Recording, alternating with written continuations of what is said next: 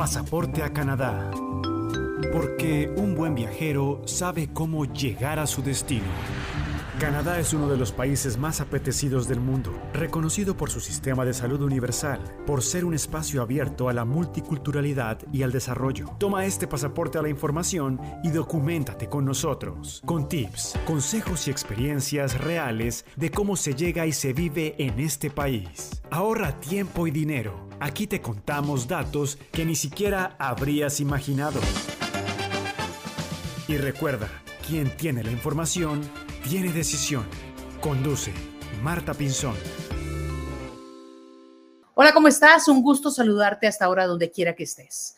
Hoy tenemos nuevo ministro de Inmigración en Canadá y qué cambiará en la política para la ruta migratoria. Te lo contamos en unos segundos con Vilma Felici, que es profesora y además asesora de inmigración, estará consultando con nosotros todo lo que se conoce en noticias hasta el día de hoy sobre Canadá. Así que no te lo pierdas. Y en unos segundos también estará conectado con nosotros Miguel Gobea.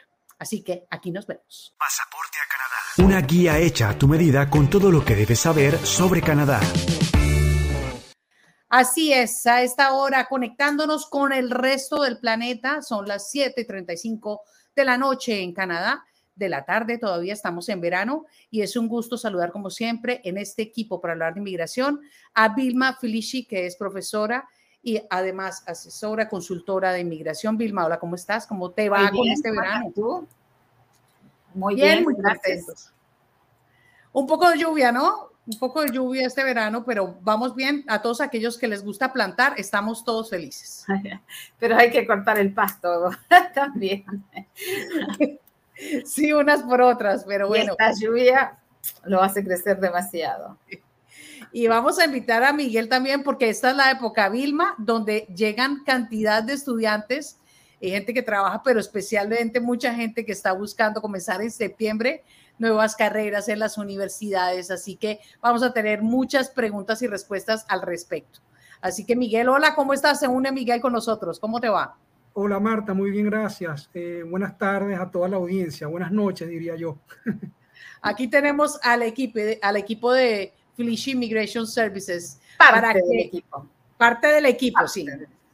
Representación del equipo de Felicia Immigration Services para que aproveches, para que compartas en este momento este live y para que podamos hacer un interesante podcast para dejarte, para que siempre estés escuchando y estés dateado, dateada de todo lo que está sucediendo en Canadá porque no lo podemos negar, ¿no? Qué destino o qué destinazo el que se ha vuelto este país para mucha gente, especialmente para nuestra gente de Latinoamérica que siempre está apuntando en algún punto. Y nosotros, we are the North and we are the option.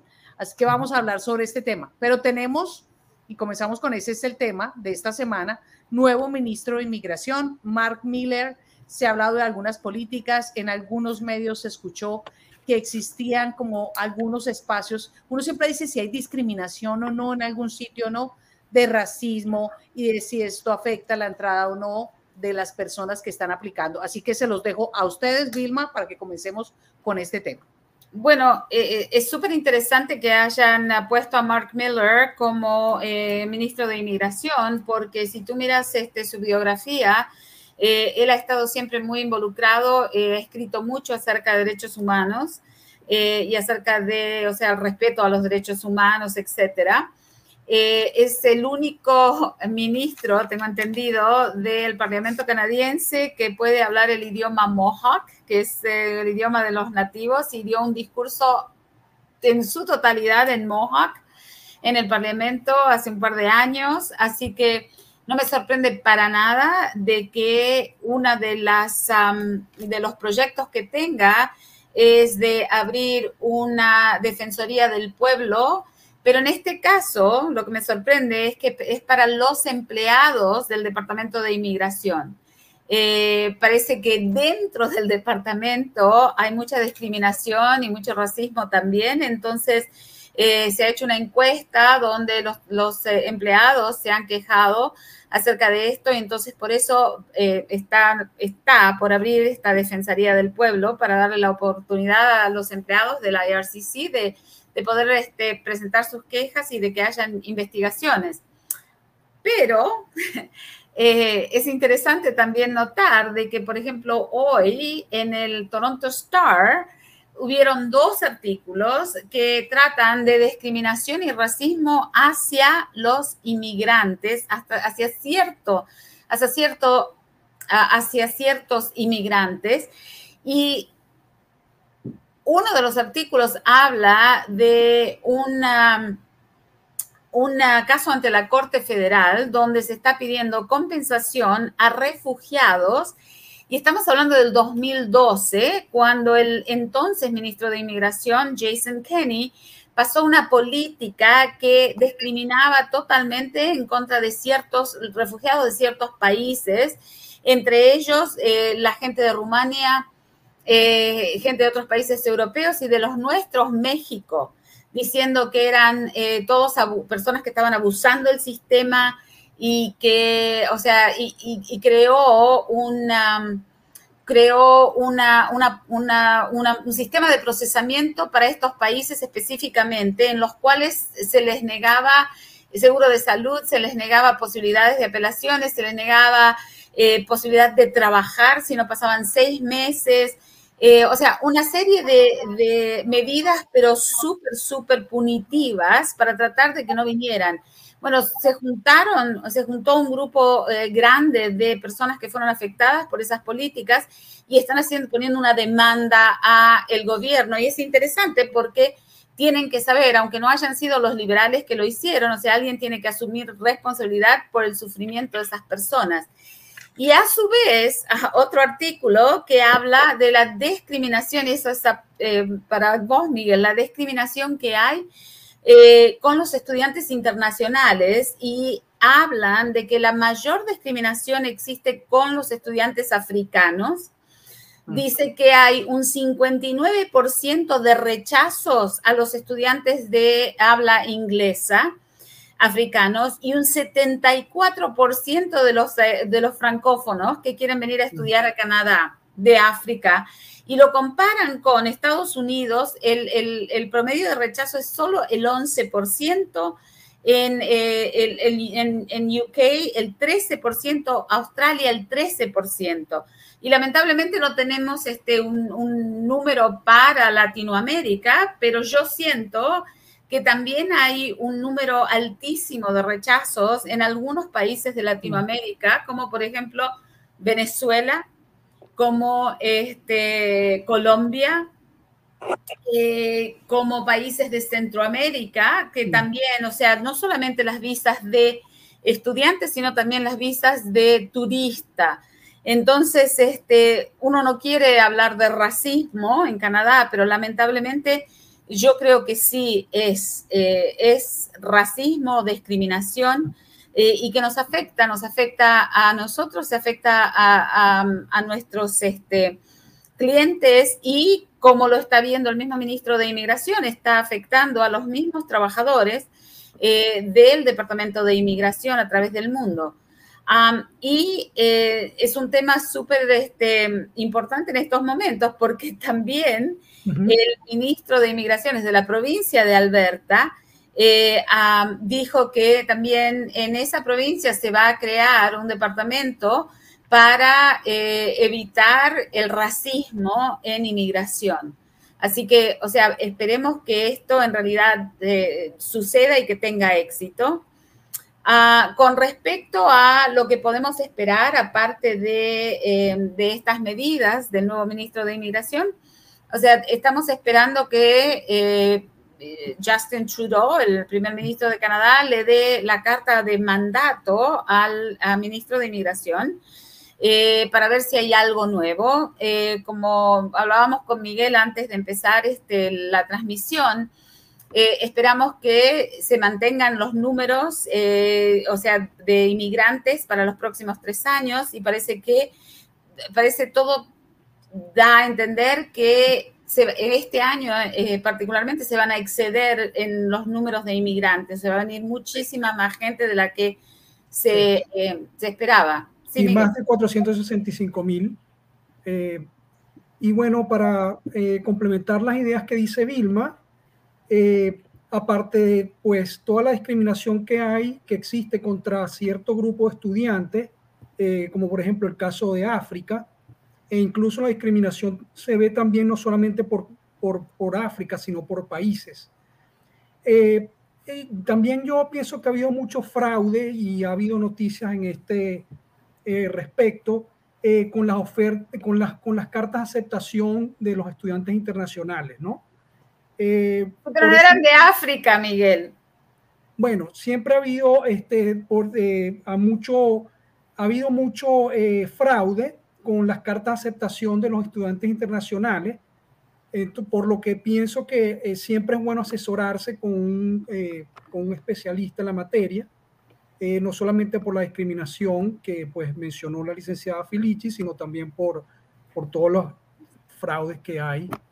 Bueno, pero ustedes dicen, por ejemplo, África y, y Latinoamérica, México.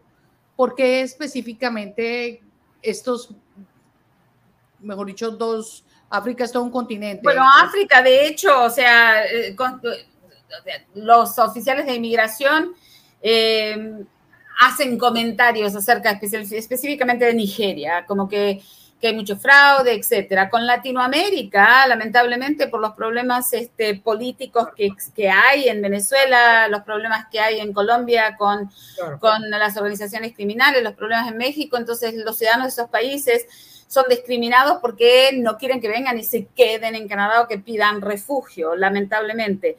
Lo mm. que, a lo que yo iba con todo esto es que es excelente que se abra una defensoría del pueblo para los empleados del Departamento de Inmigración, pero creo que el ministro tendría que ir más allá y, e incluir una defensoría del pueblo para los inmigrantes que están tratando de venir a Canadá.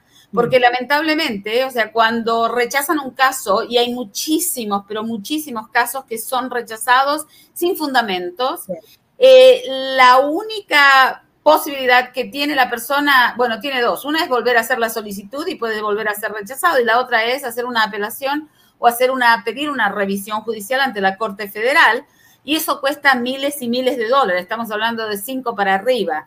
Entonces me parece tremendamente injusto que para para eh, corregir un error cometido, por, sea por racismo, sea porque se equivocaron, por negligencia, por lo que fuere, que el inmigrante tenga que eh, gastar esa cantidad de dinero para poder obtener una visa para venir a Canadá. Entonces, eh, you know, es algo que Miller debería um, expandir, esta, defensoría del pueblo. Habló de, habló de eso en, cuando fue su posesión, pero eso es lo mismo que ombudsman o no? Es un ombudsman, pero si vos lees el artículo detenidamente, está hablando de los trabajadores del IRCC. Sí, sí, sí, de los trabajadores. No está hablando del inmigrante. Diciendo extendámoslo a los inmigrantes, a toda la gente. Lo que yo estoy diciendo es que se le debería también crear una defensoría al inmigrante sin que tenga que gastar dinero en una corte federal o en una apelación en la Corte de Apelaciones de Inmigraciones. Eh, sería lo justo. Eh, un paréntesis, Vilma y, Miguel. Yo tengo entendido, por ejemplo, cuando nosotros venimos de, países latinoamericanos, entendemos el, ejercicio de una defensoría del pueblo. Cuando llegamos acá, yo me acuerdo que la busqué y aparecía Ombudsman, pero Ombudsman solamente defiende los intereses, digamos, en términos estatales, para empresas estatales no para el, inmigrante privado que serviría para la Defensoría del Pueblo que nosotros conocemos. Digamos que eso no lo veo aquí, no existe. Bueno, que lo creen, de, Marta, de eso se trata. O sea, porque sí, es, exactamente, porque esto, este ombudsman que están tratando de implementar es para los trabajadores la gente los funcionarios públicos. Entonces, lo que yo digo es que debería haber algo que le permita a los clientes que vemos todo el tiempo, o sea, un cliente que tiene 300 mil dólares y le dicen, no tiene suficiente dinero para venir a estudiar a Canadá, excuse me, you know, si necesita 30. Ese tipo de casos, y, de la única manera que, que se puede pelear es volviendo a hacer la solicitud y peleando en la nueva solicitud o yendo a la corte. Y eso implica gasto para el cliente para corregir un error cometido por un oficial. Y otra cosa que si nos está escuchando el señor ministro de Inmigración, eh, Trudeau nos prometió desde el principio de su mandato, tres, tres elecciones atrás, de que iba a quitar los aranceles para ciudadanía. Y ya... Eso, eso, yo creo que es bastante bastante viejo y todavía pues no se han quitado, ¿no? No, no lo han hecho. Entonces es, es, algo también que me gustaría ver al ministro, al nuevo ministro de Inmigración, cumpliendo con esa promesa que se hizo y mandato, porque está en la carta de mandatos que era de Fraser. Y lo otro es la regularización de los indocumentados, o sea, hasta cuándo nos van a tener esperando. Supuestamente ya estaba lista para lanzarla en diciembre del año pasado. Y después dijeron en tres meses y estamos ahora en agosto y seguimos esperando. Entonces, son dos cosas, tres cosas. ¿no? Una, cortar el racismo que mm. existe. La otra es eh, quitar los aranceles de ciudadanía y la otra es eh, el programa de regularización. Bueno, estamos aquí, estamos haciendo Nosotros, unidos, vamos al eh, cambio. Sí, eh, quería acotar, ¿no? Bueno, eh, pareciera, no me consta que el Ministerio de Inmigración tiene una lista negra de países. Entonces, simplemente cuando ven que una persona es, por ejemplo, no me gusta decir ejemplos específicos, pero de Venezuela, pareciera que solamente por el hecho de ser venezolano ya niegan el permiso de estudio. Eh, yo he tenido casos que prácticamente doblan la prueba de fondos y igualmente son rechazados sin ningún fundamento. Eh, entonces, pues todo esto nos, nos, pues, nos preocupa y es por eso que estamos tratando de abogar porque se crea un sistema que sea justo para todos, no solamente para, para los empleados internos del, del ministerio, sino para todos los... No nos perdemos de los estereotipos en todos lados que pasan y lo que decía Vilma, temas de violencia, narcotráfico, etcétera, lo que está sucediendo en nuestros países. Eh, sí, sí, bueno, es, es, por esto que sí, pues eh, hay mucha, mucha tela que cortar acá y, y pienso que sí, eh, pues nosotros como, como, profesionales debemos abogar por, por, por pues, los derechos de todos, pues de los aplicantes, a quienes representamos pues todos los días en nuestra práctica. Miguel lo dice con el corazón, ya le sienten el acento, ¿no? Entonces uno sabe qué es lo que está diciendo, porque seguro no solamente en tu práctica, sino alrededor tuyo te llegarán muchas, muchas historias y ustedes constantemente reciben historias de todas partes y, y, ya sabemos de muchas veces de dónde vienen más quejas. Y yo creo que esa es la oportunidad para que podamos conversarlas el día de hoy, para también recordarle a toda la gente que nos está viendo y que nos está escuchando que tenemos un segmento de preguntas y respuestas. Mm. Vamos a ir recibiendo todas las preguntas y respuestas que tú te, perdón, las preguntas que tú tengas y aquí el equipo de, de Felicia Immigration Services, parte del equipo, como dice Vilma, va a resolverles a ustedes estas dudas, que es una de las facilidades que siempre tenemos cada vez que hacemos este live. Entonces, así que no te olvides de esta oportunidad. Escríbenos si no quieres que salga tu nombre, pon en nuestro texto, no nombre, y así nuestro máster ya va a saber que no necesitas, eh, no necesitamos decir tu nombre si quieres tener la privacidad, porque aquí guardamos confidencialidad, que es importante. Si quieres poner tu nombre, fantástico, si no, no, pero puedes poner no nombre y con eso simplemente hacemos y, y transmitimos la pregunta a Vilma y a Miguel. Antes de seguir, y para esa parte, para que sigamos un poco con todos los cambios, ¿cuánto cuesta el, el, el arancel de la ciudadanía? No es de dólares eh, o 630 dólares eh, por aplicar. Siempre es plata. Son 530 dólares de procesamiento y 100 dólares es el certificado de ciudadanía. Eso, en total son 630. No, eso es plata. Imagínate una, una familia, entonces. Ya. Sí, Solamente para hacerse ciudadana pues, es, es, difícil. Pues sí. Esa fue una de las promesas que, que pues hizo Justin Trudeau en su campaña y esperamos pues que la cumpla y, y sea beneficioso para todos. Queremos pues que, que eso se pues muchos cambios que quedan pendientes. Entonces, el ministro estará empezando cartera ahorita y cuánto sugerimos Vilma en experiencia, sabiendo que todo lo que tienen que hacer los ministros para reestructurar, que empiecen a salir noticias. Pero ya, ya él, él, tiene experiencia, porque él era el ministro de las comunidades aborígenes, me parece, eh, y, y, es amigo de Trudeau de infancia, así que debe estar bien empapado en, en política, porque esa familia ha estado siempre en política.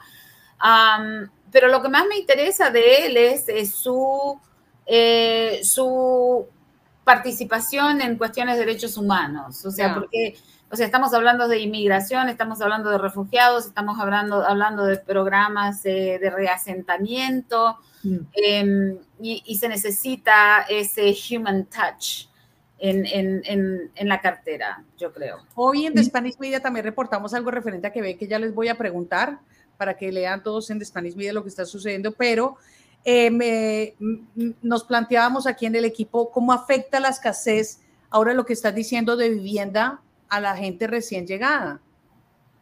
Eso, los afecta, es de las crisis que estamos viviendo. Bueno, los afecta muchísimo. Vos viste lo que pasó recientemente con los refugiados este, eh, que, no tenían shelter, que no tenían vivienda y que estaban eh, en hoteles, durmiendo en las veredas, etcétera. O sea, tuvo que haber todo un movimiento de, cabildeo y, que los medios eh, canadienses se interesaran y entonces ahí el gobierno mandó, ahora no me acuerdo cuánto mandó, 100, no me acuerdo, pero mandó una cantidad de, dinero para poder alojarlos y Olivia Chao empezó todo un proceso para, para darles vivienda.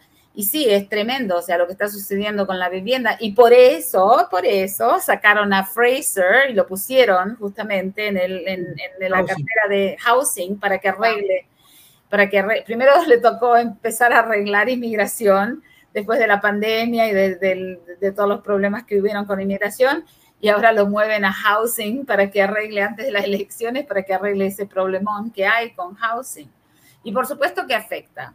Afecta a las personas, los recién llegados, porque no consiguen casa, así como no consiguen la gente que ya está acá hace muchísimos años. Está duro esto, hemos visto mucha gente en las calles, lo que no habíamos visto antes, mucha gente en las calles. Y, pues no alcanzan los shelters, no hay, hay una cantidad de pedidos. Yo cada vez, porque me gusta mucho caminar y siempre hablo de los pulmones que tenemos en esta ciudad, pero cada vez veo más carpas metidas entre los árboles. Y bueno, eso es complejo para una ciudad como la nuestra. Muy difícil, muy difícil. Entonces vamos a hacer una llamada al ministro y Vilma va encabezando este liderato porque tenemos ya tres pedidos y entre esos también tiene el tema del asentamiento.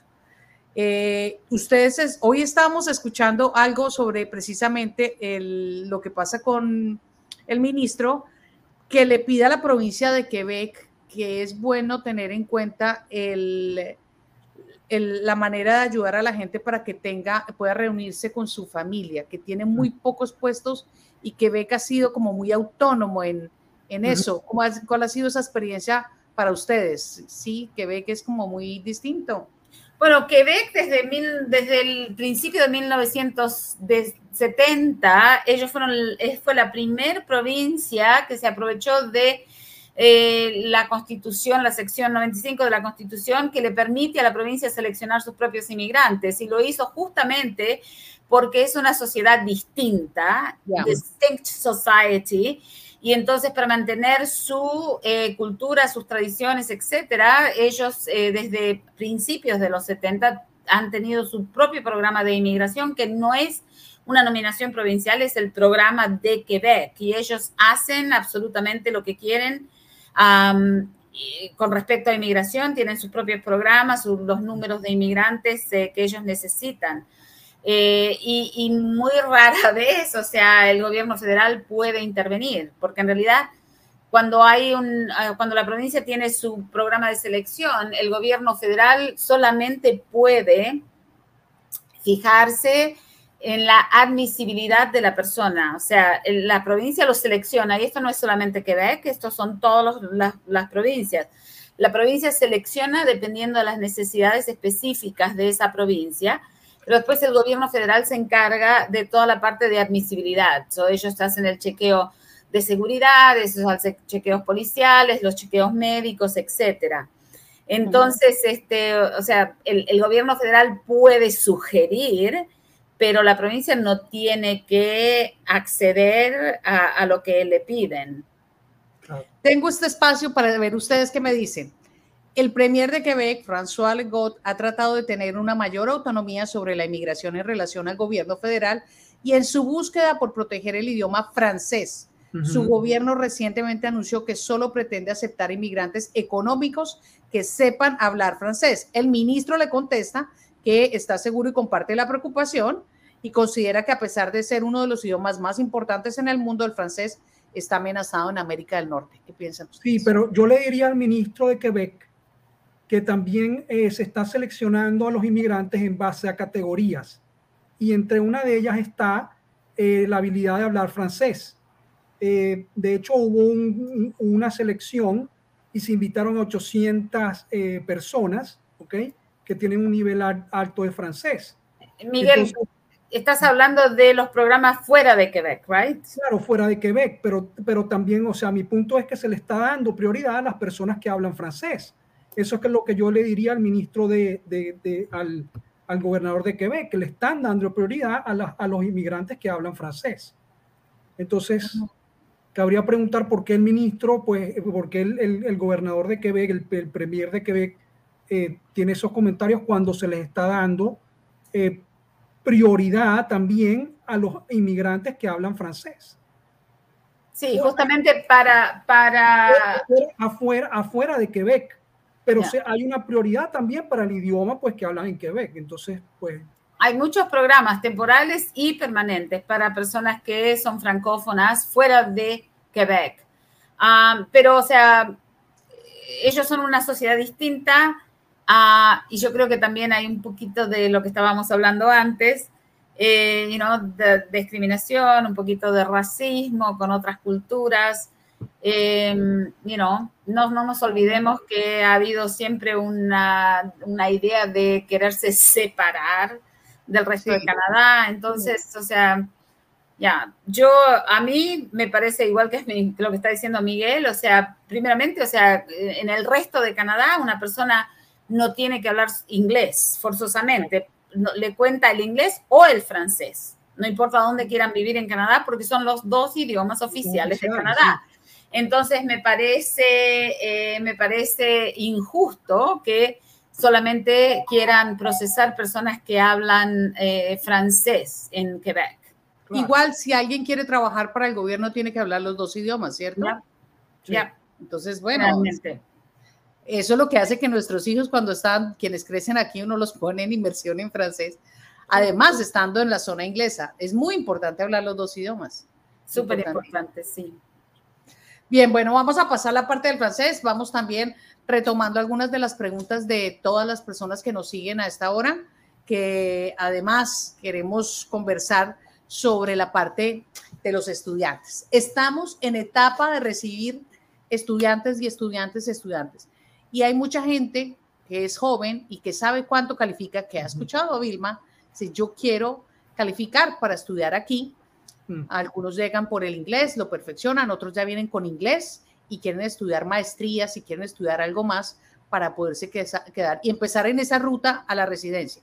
Entonces, no sé si podemos ahondar un poquito más en esa historia, la experiencia que ustedes tienen con la cantidad de gente estudiante que nos está escuchando. Sí, permítanme eh, aclarar acá algo, ¿no? Ahorita, eh, hoy es 14 de agosto y ya los semestres de lo que llaman el fall, eh, como todos saben, pues aquí son spring, fall, winter.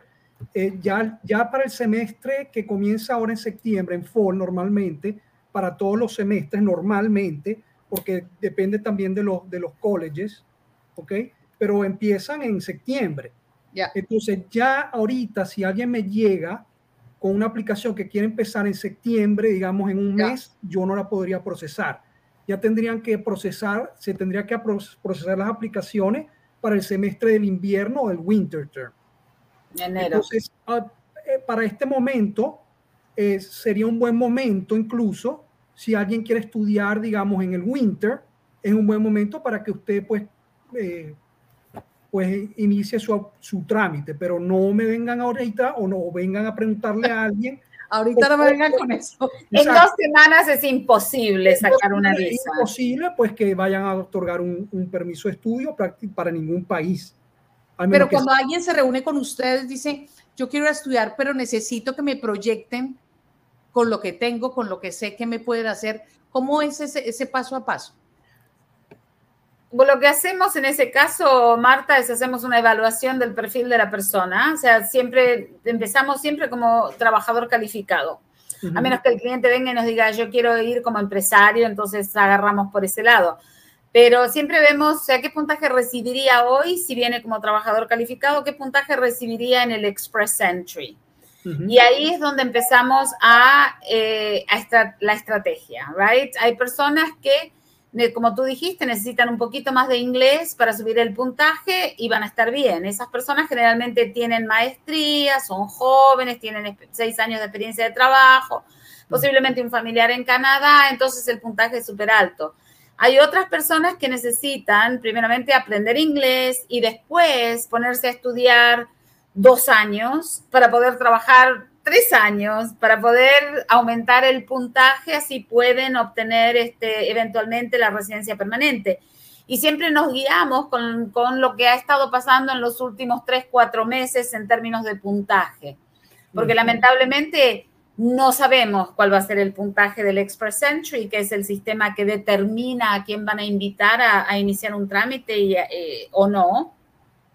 Eso es eh, a discreción del ministro de Migración y cada dos semanas él da un número. Eh, últimamente, últimamente eh, se está invitando a personas a hacer el trámite de inmigración si son personas que han trabajado en salud o que pueden trabajar en salud porque es una de las áreas donde hay más demanda. Y creo que en septiembre, ¿no, Miguel? Van a empezar con otras áreas. Bueno, el 3 de agosto hicieron uno basado en los trade occupations. Eh, invitaron a 1.500 personas. Esos son para los que electricistas, plomeros, ese fue el último que hubo. Eh, ¿Dónde se entera la gente de eso? O sea, ¿tiene que estar pendiente de la página o tiene que estarlos llamando a ustedes? No, hay eh, instituciones ministeriales que, que, pues uno puede... Lo que, lo que yo siempre les, eh, les aconsejo a las personas que están esperando la, la, la regularización de los indocumentados es que eh, abran el Twitter, que ahora se llama X, del ministro de Inmigración. Ah, o del Ministerio de Inmigración, porque todas las noticias salen en X. Todo sale. Ya es la mejor manera. O si no, o sea, se ponen, eh, miran nuestra página de, eh, de Filici Immigration o nuestro Instagram, porque cuando hay novedades de ese tipo, nosotros las publicamos. Sí, siempre hay artículos ahí. Yo de ahí me baso para muchas cosas. La estoy visitando porque Vilma siempre está poniendo todos los artículos respecto a las novedades que hay. Pero sí es importante estar dateados, porque muchas veces estamos esperando que alguien nos diga, y yo eh, siempre retomo cada vez que tenemos la oportunidad de hacerlo para todos aquellos que nos siguen siempre en estos programas, que es importante compartirlos, es mucha atención con el fraude, porque el fraude está a la vuelta de la esquina. Y próximamente también estaremos haciendo un tema de fraude. Ahora en Internet es impresionante. A mí me llegan todos los días por lo menos seis o siete mensajes que tienen que ver con que eh, le llega un paquete, tiene no sé qué, y si hablo de visa, porque uno muchas veces todo lo registra aquí, si uno habla de visa, le llega algo sobre visas, algo sobre Canadá, la gente y a todos estos scams están tratando de buscar la manera de sacar dinero. ¿no? Sí, Marta, yo, yo le estaba comentando a Vilma, eh, yo le estaba comentando que sí, es verdad, Canadá eh, en el 2025 espera admitir hasta 500 mil nuevos inmigrantes y es, es, correcto, pero también quiero como hacer una aclaratoria a todas las personas que nos escuchan, que eh, no, no, no, no, no hay que tener la falsa percepción de que por este plan que hay tan ambicioso de, de traer inmigrantes, pues todo es fácil, ¿ok? Y pues todo es fácil y porque existe este plan simplemente los van a admitir a Canadá. Yo pienso que todos los programas de inmigración, absolutamente todos tienen requisitos de elegibilidad. Y usted para cualquier programa que aplique debe ser elegible y cumplir con una serie de requisitos. ¿Ok? Y para eso siempre recomendamos que se asesoren porque no porque hay siempre hay mucha eh, falsa publicidad. Ah, Canadá necesita inmigrantes, entonces le abrimos las puertas a todo el mundo cuando resulta que se están enfrentando con otra realidad totalmente distinta. Eh, los, los, los procesos de inmigración son complejos, hay cualquier cantidad de programas que hay que estar bien enterado y todo tiene sus su, cosas muy específicas. Por lo tanto, siempre recomendamos pues contar con la asesoría de pues, profesionales que, sepan de la materia. Eso me parece muy bien porque siempre lo estamos hablando, eh, lo vemos todos los días, y sobre todo los jóvenes que están pegados a las redes sociales. Eh, la otra vez se los puse, se los mandé a Vilma, le decía, dicen, están regalando visas en Canadá. Vente a Canadá, te damos el trabajo, te, dan, te van a mandar la plata del pasaje.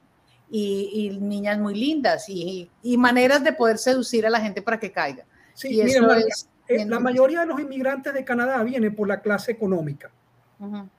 Eh, esto quiere decir que el, el, el, sentido, la política, en realidad lo que busca es eh, mantener a Canadá competitivo en el mercado global. ¿A través de qué? De tener una fuerza laboral fuerte. ¿Ok? Entonces todos los inmigrantes vienen por la clase económica, la mayoría, ¿no? pero todo, todo, todo tiene su complejidad, todo tiene su requisito, entonces no, no se dejen llevar cuando escuchen algo que les suene muy bonito para ser verdad, pues duden y... Mm, ¿Es too good to be true? To be true. No, pues no hay mucha publicidad que lamentablemente es falsa y pues no se dejen llevar y contacten a pues las personas que saben. Vale, para las personas que están conectando por YouTube, por favor, háganos las preguntas por esta línea, porque es que muchas veces nos mandan las preguntas por el personal. Esta es la línea por la cual en el link que les pusimos y que se están uniendo para hacer las preguntas necesarias, o por lo menos que inmediatamente las puedan contestar Vilma y Miguel, porque si no las van a ver después, y bueno, espero que también, también de alguna manera se puedan contactar. Y me llegan por otro lado, ya vamos, Máster, entonces con alguna parte de las preguntas para que no se nos vaya el programa. Eh, el nuevo, empiezo con esto, el nuevo ministro afirma que sin estos trabajadores calificados que vienen fuera de Canadá no podemos construir las casas y satisfacer la demanda que existe actualmente. ¿Qué opinan de estas afirmaciones? Bueno, es por eso que existen los sistemas de selección basados en categoría.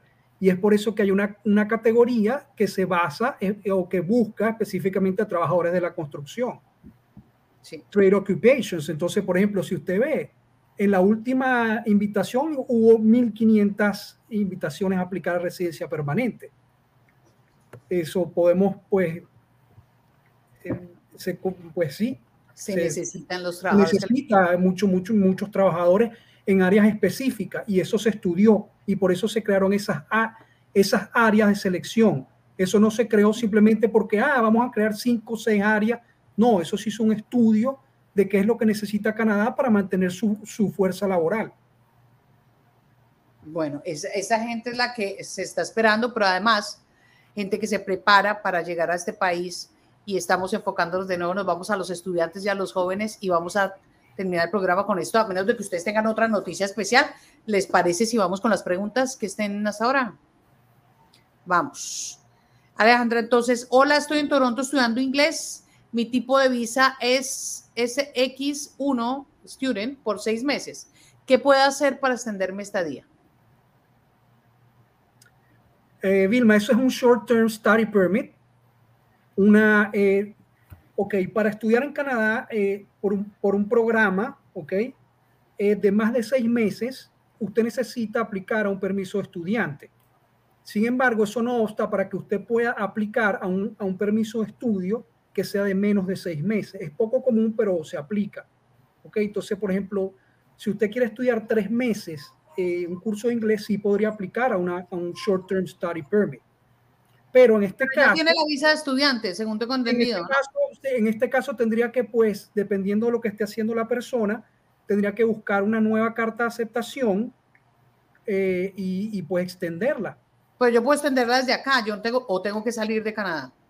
Pero me parece raro que tenga una visa de estudiante, porque una visa de estudiante se da si, si va a estudiar más de seis meses. Si una persona estudia seis meses o menos, no le dan visa de estudiante.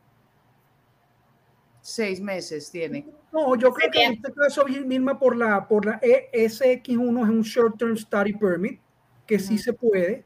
Eso me suena a inglés, porque mucha gente viene a estudiar inglés por seis meses. Sí, o sea, por las características me pareciera que es una persona que vino a estudiar inglés y le dieron una visa de, estudiante. Sí. Entonces, si, si, ese fuera el caso, esa persona tiene que cumplir su, su nivel de inglés, aplicar a un, un college y en base a la carta de aceptación aplicar una extensión de su... Bueno, pero si yo quiero estudiar seis meses más el nivel 11 y 12 de inglés que me falta aquí eh, en una... Tienes que sacar una visa, no podés estudiar. Eh, just in case, ¿ok? Just in case que, eh, que no tenga visa de estudiante, que haya venido con, con, esa visa que saben que viene a estudiar, pero que es exento de una visa de estudiante tiene que eh, registrarse en una escuela si va a seguir estudiando y el trámite se tiene que hacer online, pero se tiene que hacer fuera de Canadá. O sea, va a ir, va a, ir a oh. parar a uno de los consulados canadienses en Estados Unidos.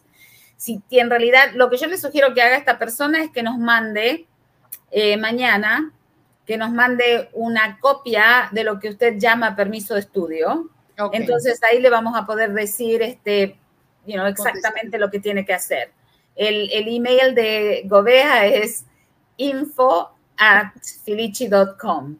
En un país que lo vale todo, que tiene muchas opciones, así que espero que obviamente el mejor consejo que para cerrar este programa es que no te dejes llevar por la gente que te dice que el camino siempre es fácil y que sí, sí, sí, sí hay muchos sís, pero hay que saberlos consultar con quien se merece. Muchísimas gracias a Vilma, a Miguel por acompañarnos como siempre. Siempre estamos acá pendientes de poder conversar sobre todo lo que trae estos temas de inmigración que llama la atención a tanta gente porque este es un país que vale toda la pena. Así que espero volveros muy pronto y como siempre, seguramente el próximo mes, a principios del primer lunes del mes, y estaremos ahí conectados con las nuevas noticias, ojalá que muy buenas con el nuevo ministro, con todos los pedidos que ya hizo Vilma el 4 de septiembre, no sé si es feriado, tenemos que eh, chequear. Chequeamos y lo estamos moviendo, eh, sería al 11, Podríamos hacerlo el, sí, el 4 o el 11. El, 4, el 4 no es feriado, es Labor Day, ¿no? Labor Day, ya. Ya. Bien, entonces estaremos pendientes para darles todo el dato. Si el 11, el 11 nos estaremos conectando. Eh, Miguel, Vilma, muchas gracias por toda esta asesoría. Fantástico, como siempre. Gracias por invitarnos. Gracias, Marta, por la invitación y gracias a toda la audiencia que nos escucha. Y a ti, mándanos todas tus preguntas, todo lo que necesites para aprovechar estos espacios, porque una cita un asesor de inmigración, especialmente con la gente que es excelente, muy profesional, también te da la oportunidad de que aquí puedas resolver lo que más adelante te pueden hacer en tu proceso. Así fácil, rápido, inmediato. Pregunta, respuesta. Y a través de thespanishmedia.com siempre recibimos todas tus preguntas, tus dudas y generamos contenido de valor para tu día a día. Te vemos muy pronto, como siempre, aquí en The Spanish Media. Chao, chao. Pasaporte a Canadá, el diario de un inmigrante. Suscríbete en las principales plataformas de podcast y documentate con nosotros.